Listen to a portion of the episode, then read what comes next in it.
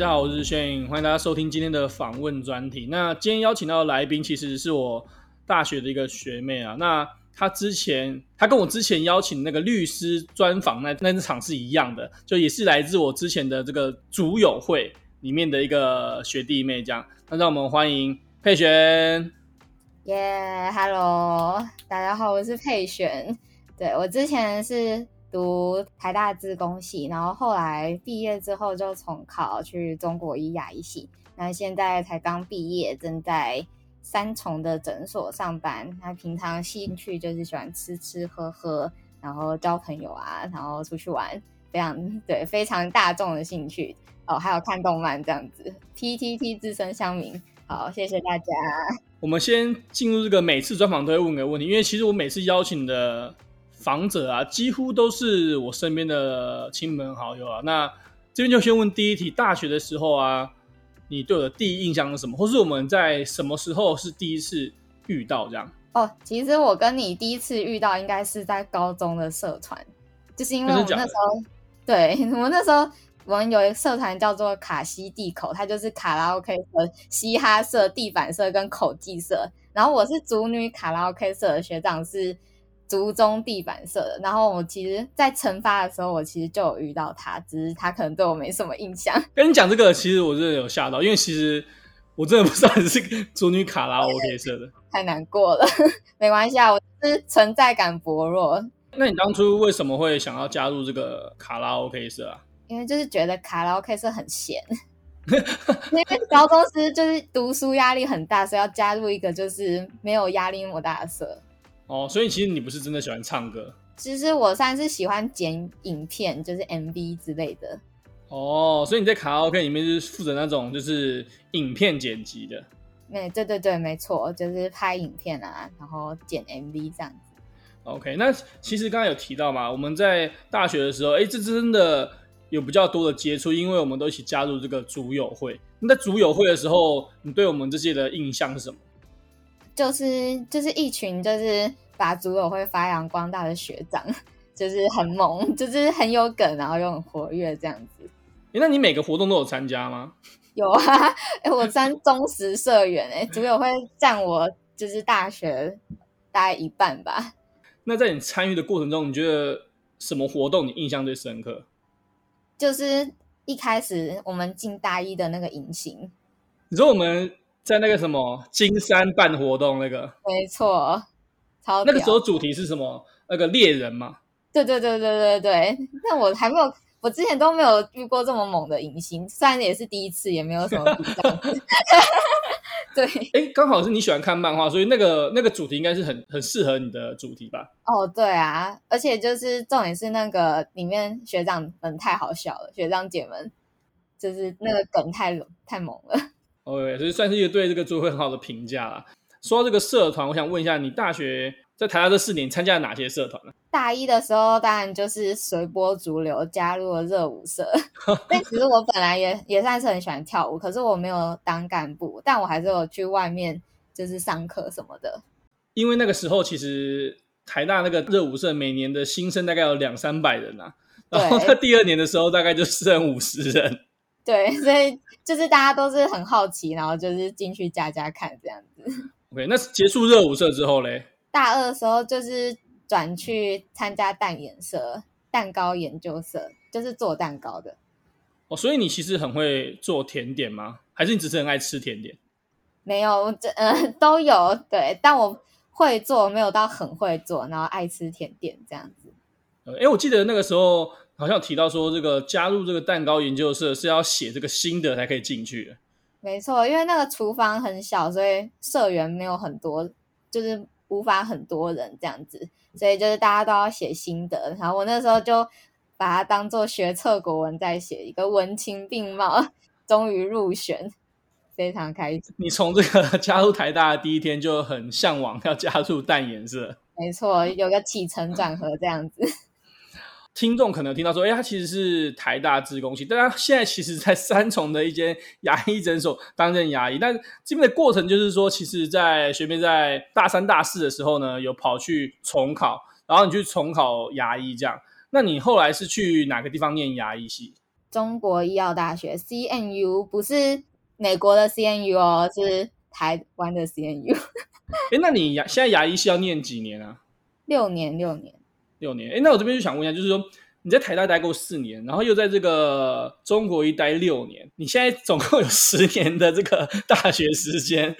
那你对这两个学校，你可不可以做一个比较？就是你进入台大跟进入这个中国医这两个不同的系统，就一个是一个是这种很多元，就很多校系这种，啊，另外一种是很专注在这种医学类的。那两个最大的差异点，你觉得是什么？我觉得最大的差异点就是你认识的人，还有学校的，就是就是资源。多寡，对，因为在台大，你可以就是它是综合型的大学嘛，综合型的大学就是有一类、二类、三类啊，各种科系，然后你可以参加很多上通识课或者是参加活动，所以你就可以认识很多不同领域的人。但是就是在这种医学型的大学，其实你很像在读那种就是高中版的大学，懂吗？就是因为大家修的课其实都是一样的，所以你就是。几乎都一就是每天都是跟同样的人一起上课，然后一起做实验，所以你就是比较难认识就是其他系或者是其他领域的人。在这种医学型的大学里面，他会不会就是什么社团啊或者学校的活动都少超级多这样？会，就是超级烂。就是因为台大太好了，没有。其实我觉得综合大学、国立大学应该都资源都还不错，但私立大学其实就是想赚钱而已啊。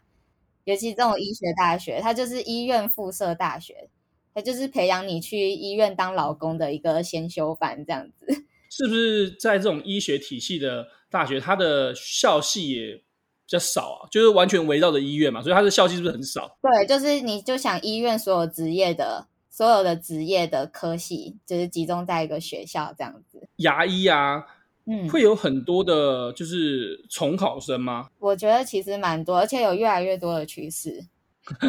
你说大家都要去当牙医吗？里面超多台大学弟妹，我跟你讲，超多都可以认清的，B 零一、B 零二啊、B 零三都有，超多。好，所以很多台大的最后念一念都跑去考牙医了。所以你说跳就是什么化化工啊？对不起。哦，里面有很多我化工的学弟妹，是不是？有有，化工不是很多都转行。台大化工的出路有一条是 去考牙医。没有，我没有这样说，只是真的还蛮多的，我觉得。我好像也知道几个学弟妹后来去重考牙医了。材料、化工、土木什么啊？没有，没有，没有要占，对不起。工学院很多人念一念，发现要干，我还是去，我还是去考个牙医好了。那除了呃，你刚刚说这个校园的科系的差异，然后社团的差异，那这两个学校你觉得还有什么其他你觉得最不一样，或者你进去怎么这边是这样这样这种感觉？或者你之前在台大说，哎，怎么台大有哪边不符合你预期？哦，就是中国一那个图书馆超级小，图书馆不是馆，图书馆是一层楼，然后没有操场。一个大学里面没操场？没有，对，哎，对，真的真的没有操场，哎，真的超猛的。我们就没有什么体育活动哦？就那个体育课只有一个篮球场，一个排球场。哎，就是你不知道怎么讲，就是它就是让你修通识学分用的，它不是要让你运动用的。听完这个之后，我想直接问一题更这个直击灵魂的一题，就是说中国医这六年，你觉得是开心的吗？就除了这个你修原本牙医是你想考过去的之外，校园生活六年，你觉得是开心的吗？啊、呃，我觉得我就是没有很喜欢这个学校。看你他妈念完六年之后给我这个结论，我觉得这个学校真的是。有很多你就是没有办法理解为什么会发生的事情，比如说像老师，就是老师一些老师一些观念，你可能就会觉得他没有像台大教授们这么这么自由或是开放，他们会有一些就是有点古板的感觉。我可以了解，反正就是说，因为整个体系的关系，所以它就比较没有那么多元化的意思啦。就是这个这个医生这种体系，就是有点辈分的感觉在。懂吗？就是不像我们，哦、对我们这种工科，就是可能凭实力说话的感觉。就是他医院还是有一种官僚的那种氛围在。那今天这今天这集是要要 告诉大家这个医学院的黑暗面嘛？要换个主题，我应该要把标题改一下。不是，这只主要是因为我觉得，因为你读台大之后再来读中国医，你的差异性就是你感受到落差会很大。如果你原本读这个比较前面，就是资源比较多的综合大学，如果你再去一个医学体系的，你会觉得落差很大，对，变得很不自由就对了啦，就没那么多元，没那么自由。也不是说不自由，就是你会觉得这个校园的风气蛮封闭的，哦，然后资源也很少。OK，好了，那这样这集如果被这个 中国一的人听到，不知道会不会被干爆？不要不要不要分享，不是，可是因为中国一的学生大部分也很讨厌，也是这样想，是不是？就是也没有很多，就是觉得这个学校很好，就是这个学校还有一个诡异的点，就是那个学权就是很很弱。什么叫学权很弱？就是学生会就是很难可以跟给学校什么建议，然后学校会去改、哦、这样。了解了解。学生如果去抗议一些东西，学校一定会就是做出什么声明，或者是。会改变一些奇怪的决策的感觉，了解，就他们没没有那么重视学生的意见啦。对对，那个这这几章一直一直批评中国一，你讲一两个这个台中台，我想说要请你讲个台中的美食啊，直接跳过这个中国一这部分，还还是还得还是说你可以讲出一两个中国一的优点。唉，深深叹了一口气，就是。通识课你不用从就是学校的头跑到学校尾，很方便这样子。哦、你这个我讲的好，就是说因为学校没那么大，所以你就要去下一个教室很快这样。对对，不像我还要骑脚踏车，然后还要在那边停停车啊，还什么的。哦，最讨最讨厌那种那么大的学校，这种小小的小而美这样。挑个比较欢乐一点的主题啊，因为其实你这个。呃牙医相念六年嘛，那想必你在台中生活整整六年，其实是非常长的时间。那在台中这六年，你有没有什么最推荐的景点，或是大学生喜欢吃的东西？这样那边的大学生，台中都干嘛？台中都在干嘛吗？台中就是有很多，我跟大家说，台中就是很多华而不实的餐厅，你懂吗？都是完美餐厅，但都不好吃。不是，就他们装潢的超级漂亮。就是会让你觉得哇，好厉害，但是食物就是非常的普，就是像什么清景泽，就是有流水还是什么的，但就是不好吃，所以大家就是千万不要去那种很大的餐厅。那你有推荐的吗？你有推荐哪个食物是你之前在台北哎觉得，或是新竹觉得哎这个东西台新竹好像没有哎，台北没有哎这样？嗯，我觉得台中有很多矿肉饭啦。矿肉饭吗？那中南部的话，就会开始有很多他们早餐会吃矿肉饭，就是有一些。矿肉饭蛮好吃的，OK，所以所以你你你到台中最大的转变就是你早餐不吃美而美，改吃空肉饭。没有没有没有，我是新主人，还是吃美而美。哦、那你有尝试过早餐直接刻一碗空肉饭吗？那我这我这还不行哎，但是中中南部的同学真的会这样。不是早餐吃空肉饭其实非常的 heavy 哎，非常的重重口味。台中就是有一些这样子，还有什么他们会在。各种面或者什么加东泉辣椒酱，就是挤一大坨。哦，这个常常看到这个美食节目介绍，所以东泉东泉辣椒酱真的好吃吗？呃，我我觉得不好吃，因为我不是台中人，但是台中人真的会这样子。好，那那你推荐一下这个台中适合约会的地方？台中哦，台中适合约会的地方，晴美绿园道。哦，这好像知道，那边就是一个成成品那种感觉，对不对？对对对，然后有一些摊贩啊、市集啊，然后有一些灯啊什么的。哦，对，就是有点像类似台北的那一种，就是华山也没有没有华山那么大，就是台北的那种小市集。OK，还有审计新村也可以去，审计新村也是一个市集。了解，就是推荐大家去这种比较文创的地方走一走。对对对对，就是台中少数的文创区域，因为台中算是一个文创有点贫乏的地方。哎，真的假的？它不是最近有个什么歌剧院很漂亮吗？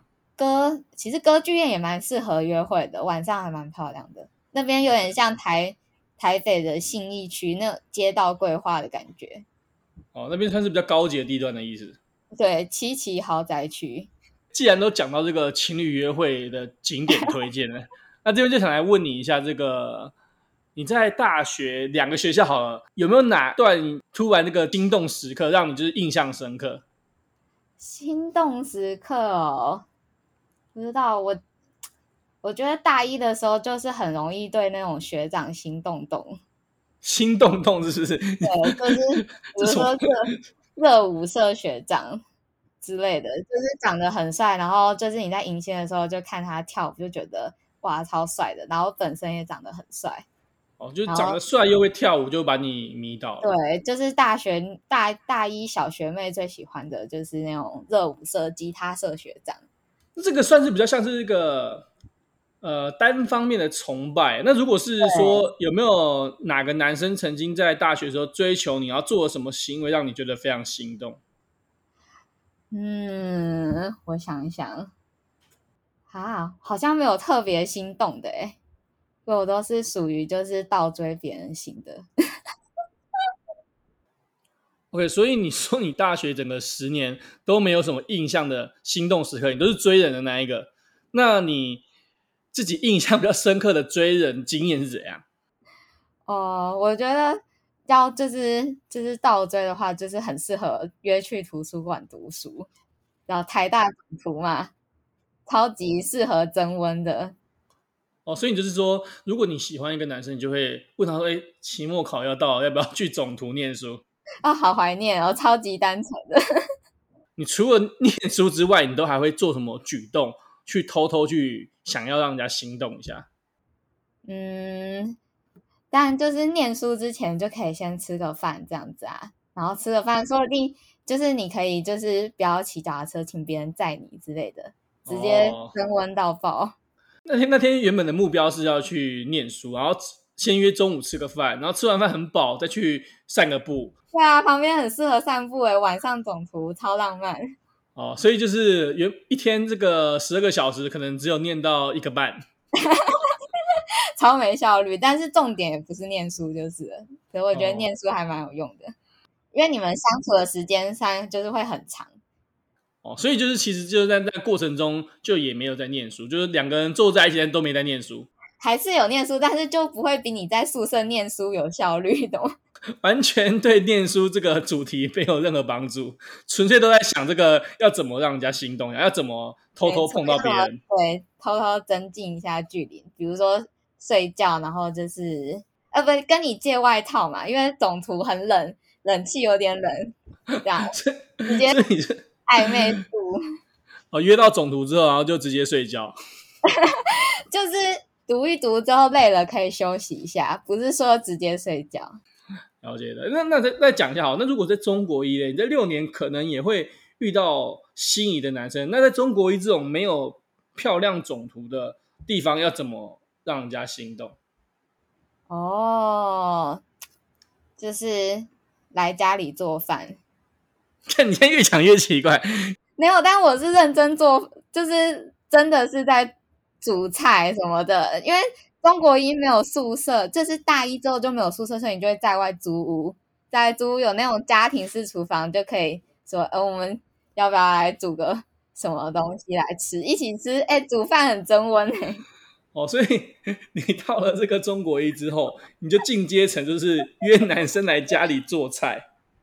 不是你这样子讲太怪了，就是呃，虽然是没有错，可是 哦哦，很屌，感觉那个感觉好像中国一更好玩呢。你说某方面来讲，好像中国一更更棒，是不是？好像中国一更好玩。那可能那个时候年纪已经比较大一点，所以比较。OK，了解了解，那我们就大概知道两边的这个路数是不一样。然后这边总结一下，就是说，如果在台大的话，就是使用这个总图其中、期末去念书的方法；那如果在中国依旧是 直接到家里做菜这样。那有点滑坡滑很大。好，大概都了解了。好，前面闲聊也差不多，我们就直接进入今天聊的主题了。那这边先问一下第一题，其实前面大家都知道，就是。呃，佩璇他一开始是念台大资工系，那后来呢，就是在大三、大四的时候决定要去重考，然后去考这个牙医系。那这边第一个问题就是说，当初其实重考选项很多嘛，你也可以去，比如说呃其他工学院，或者你要去其他的呃商管学院。那为什么当初会选择要去选牙医系？呃，因为牙医系就是它是一个，我觉得算是最稳定的职业吧，就是你没有办法赚大钱，但是也不会饿死这样子。重点是就是它算是自由度很高的一个工作，就是你可以自己排自己的班，然后你就是会有一些比较多的时间去做一些你可能有兴趣的事情，发展一下副业之类的。你当初选牙医是觉得说，哎，可能待遇也不错，然后重点是说它也能够。比较多的自由时间，这样对，就是排班还是什么的，就你不用就是被绑死一到五，就是朝九晚六这样子。OK，那这几边大家说，其实你刚刚前面有提到说，你现在在三重的诊所执业嘛？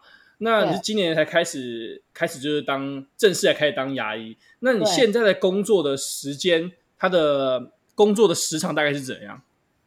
嗯、呃，就是我们牙医是以诊来看的，一诊就是可能一个早上就叫一个诊，一个下午一个晚上，所以一天就是会有三个时段这样子。那我现在就是只有十诊，就是跟一般上班族来讲，就是那个工时其实差不多，可能还少一点。对，但是可能就会排到有六日，对不对？对，就是我会上礼拜六，然后会上晚上的班，然后早上是放，早上是不用上班的。早上不用早上不用上班，应该是大家蛮羡慕的。你可以睡到很晚再起床。因为我是一个极度讨厌早睡的人，呃，早起的人。讲错，我极度讨厌早起，所以我觉得这个非常的棒。为什么牙医的诊所都很注重要预约啊？哦，因为我们其实不像就是医生这样子，他们可能看一个病人很快，就是下诊断，然后就可以就可以领药，然后就是。出去出去这样就结束，因为我们每次帮病人看的时候，我们一定要帮他们做一些治疗，就是我们比如说我们要帮他洗牙、帮他补牙，所以我们每一次至少都一定会花个，我自己都会花个半小时，所以就会变成如果你不预约的话，就是你会等很久。牙医几乎每次一个病人来都不会马上结束，所以你们就很强调预约这样。对，没错，就是希望大家可以不用等那么久，这样子。目前遇到最大的困难是什么？目前遇到最大的困难就是那一种全口已经牙齿烂光光的爷爷或奶奶，那种阿公阿嬷，就是牙齿已经不知道怎么救，然后他们又不想拔牙。那这个时候你要怎么办？就是语重心长的跟他们说，就是阿嬷，你这样真的不行，就是你真的是。要需要去做一些治疗，不可以这样再拖下去，不然牙齿会掉光。就是要去做假牙，然后要去治疗它。但是阿嬷通常都是，就是他们就是只要可以咬，他们就会咬到最后一颗，懂吗？就那个牙齿，就是要把它使用的淋漓尽致。了解了解，所以说如果是目前遇到最困难，就是遇到那种比较。牙齿已经就是状况真的很差的，然后又不又不愿意做治疗的人，对，就是你会不知道要怎么帮助他们这样子。好，那这边就要想问一下说，说其实牙医有很多的工作地点嘛，有一些人会在选择在大医院当牙医，有些人选择在诊所当牙医。嗯、那这两个位置最大的差别会是什么？就是钱的问题啊，在医院，在医院就是薪水还。就是一开始就是真的都还蛮低的，就是成长空间，它不是依照业绩来算，在外面诊所就是你看病人看多了，你的钱就多，但医院是一个固定型。那为什么还会有人选择要在医院？因为在医院的话，其实你可以看到很多就是比较难的 case，就是因为比较难的可能都会转去医医院看嘛，会就是你可以学到的东西会比较多。哦，就是说，如果在医院的话，会比较比较有挑战性。对，然后医院的话，会有那些主治医生啊、主任啊，就是可以教你学习东西，这样子，就是你的训练是比较扎实的。而、啊、在外面诊所的话，我们如果要学东西，少数的话，少数有些诊所学长姐会教你，但是大部分都是你自己要花钱去外面上课，然后那个课都超级贵。有些就是几十万这样子，了解。所以就是说，其实说在医院，通常都是那些想要面对牙医上面比较难的问题的人，才会想选择在医院，或是想要在那边学习的人。对对对对对，就是想要就是学比较多，训练比较扎实的话，了解。哎，那你现在有帮人家拔过牙齿了吗？拔拔过超多颗了，在实习的时候就拔过了。那你觉得拔牙齿会不会非常累？因为我这样先说个经验，就是我大概在研究所的时候有有开始就是长就智齿会痛，对，然后我就去拔智齿。然后我有一次是给一颗智齿是给男男的牙医拔，而且他男生力气很大，大概这个十分钟处理好。但是我有一次是给一个女医生拔，然后她帮我拔了半小时，开始站起，对，她一直拔不起来。那你们会不会就是身为一个女的牙医，对拔牙会觉得比较困扰一点？就拔一些比较难拔的智齿什么的。其实我觉得技术还是蛮重要的，但是我觉得力气其实也是有差。因为像你那种很坚硬的牙齿，如果你力气比较大，也是真的可以比较快抠出来。很多男的牙医就是有一些男医师，就是力气很大，就还蛮适合拔牙的。对，但我觉得 技术技术还是第一啦，因为你抓到那个技巧，其实也不会说很难拔。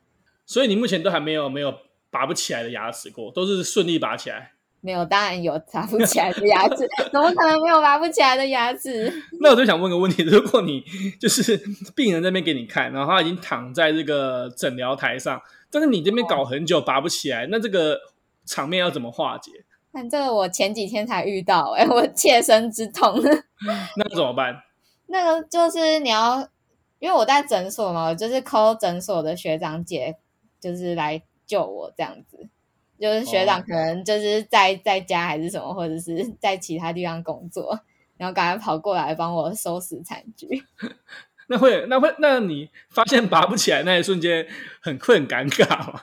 就是你会很惶恐，但是对你也会很心虚，就是你会跟病人说，呃，那个这个牙齿可能比较坚硬点，有点难拔哦。那我们请比较资深的医师来帮你一下，然后你就不用担心哦，你就稍等一下哦，就是一定要极力安抚他，对，不然病人如果不爽，真的是马上给你留一星负评。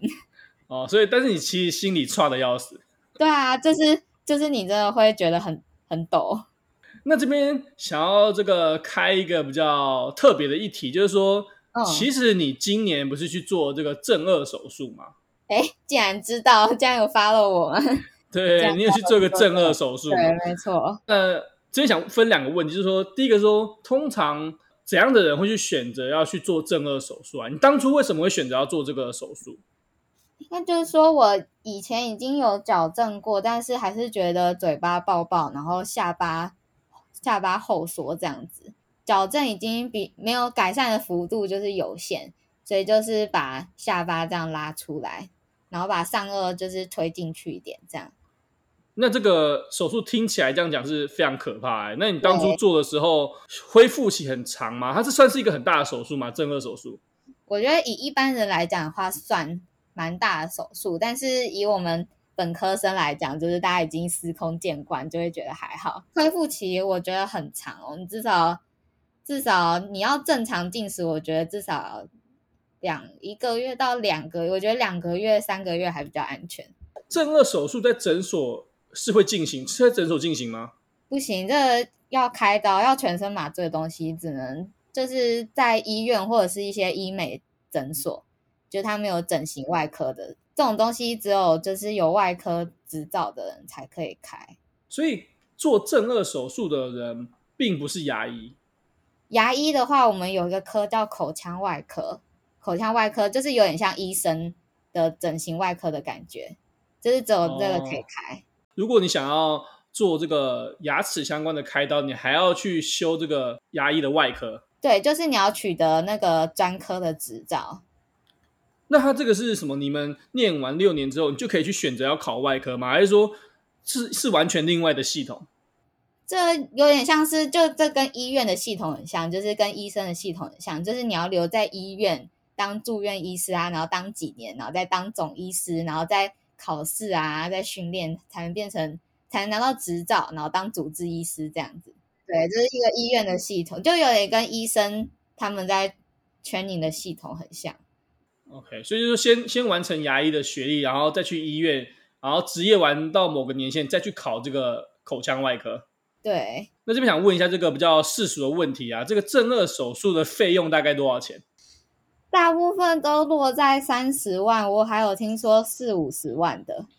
那其实那其实蛮多钱的。对啊，超贵的，超而且这只是单纯正颚手术，如果你要加矫正的钱，你还要再加十几万，蛮大的一笔花费。但是就为了这个漂亮，就是还是很值得。你现在做完你觉得很值得吗？其实我就是做完觉得鼻子有点变丑了，所以我觉得好像一加一减起来没有特别变得就是很超级漂亮这样子。好，关于这个，我会再详细做一集影片为大家。我是真的想要拍个 YouTube 跟大家讲。哦，你到时候会有一个就是牙医的 YouTube，就是对，就是想要分享我正二的经验，请大家就是可以。就是开启小铃铛，准时收看。好，好，那等等你这正式拍的时候再通知一下，我们可以这个再互相的宣传一下。好的，好的。那你对于后面可能高中生想念牙医的人，或者是说，哎，就像刚刚讲的，可能很多人重考会选择牙医系，那你给这些要选择牙医系的人，你觉得他们要先思考哪些问题来决让让他们决定说自己适不适合牙医这个工作？哦，我觉得你要看你是不是一个很有创造力或者是很有想法的人。就是如果你是想要追求那一种，就是你有比较偏比较喜欢冒险的人，因为我觉得牙医其实是一个蛮无聊的职业，就是你每天做的事情都差不多。就如果你是纯当牙牙医的话，就是不要觉得就是说可以赚大钱这样子。如果有人就是有一些远见，或是有一些抱负，我觉得在牙医这边会比较难实行。如果你是很想要那种多元的生活，就对，千万不要来牙医这样。对，我会觉得就是可能他就是当做你一个副业吧，就是他可能不会是你的主业，因为我觉得牙医算是蛮无聊的，它就是一个很稳定的工作，然后薪水就是 OK，就是不会饿死，但是你也不会，就我觉得要赚大钱很难。就是大家以前都会觉得，就是牙医就是很赚啊，然后又很爽。但是我觉得那是以前的年代，现在其实健保抓的还蛮对，就是新的医师还蛮严格的，所以我觉得并不是说一个就是很爽赚大钱的行业，就大家的印象可以更新一下了。了解了解，那这边再加问一条，就是说，其实你是重考到到牙医的，那重考的过程中。要考一些科目，然后你是怎么准备重考牙医这件事情？哦，其实就是跟高中考学测跟自考的时候差不多的方式，但是因为我其实大学就是有在兼一些家教，然后我本身理科就算是还不错的这样子，所以不至于就是说跟高中的那个断层太大。了解，反正就是基本上你还是走正常的这个管道上去的。就是什么什么抢救国文大作战 之类的，就是什么点线面哦，我哦，但是就是如果你不是考职考的话，学测申请你要去学素描跟雕刻。哦哦，这个就是比较特别的地方。对，对，对，对，因为有些学校有些牙医系会就是入学，就是学测申请的时候是要考素描跟雕刻的。然后就要去那种专门的那种画画班，然后去学一下。所以你当初有学素描跟雕刻吗？有啊，我就有去，就是台大后门某个 画画教室学素描跟雕刻，就是会帮高中生开那种课啦。就他们知道他们有这种需求。呃，属于说你考学测上的人才需要准备这个，对不对？对对对，只考的话其实不用吧，就是多一科生物这样子。而且现在的现在的计分方式，我觉得好像不太一样了，跟我们那时候差蛮多的。哦，已经不可同日而语了。对啊，这样讲好像也不太准。现在不是只选五科还是什么的吗？哦，就是那都是以前的事情了。对啊，我们都十年前的事了，还来拿到现在来讲，太难过了。说一下，他们都不用我们之前那种参考书了。他们都已经不知道什么是抢救国文大作战。对，没错。那你觉得美术这个这一点是不是真的在牙医里面非常重要？哦，我觉得有一会有占一部分的比例，就是如果你这样那种空间，或是你手很巧的话，其实你就是可以事半功倍，你懂吗？就是这些东西是你可以练习练起来的。但如果你就是天生就是做的超烂，你就是要比别人花很多时间，你就会觉得比较挫折啦。而、如果你手巧，然后你美感又很好，然后空间概念也不错的话，你就是可以比别人就是更好上手这样子。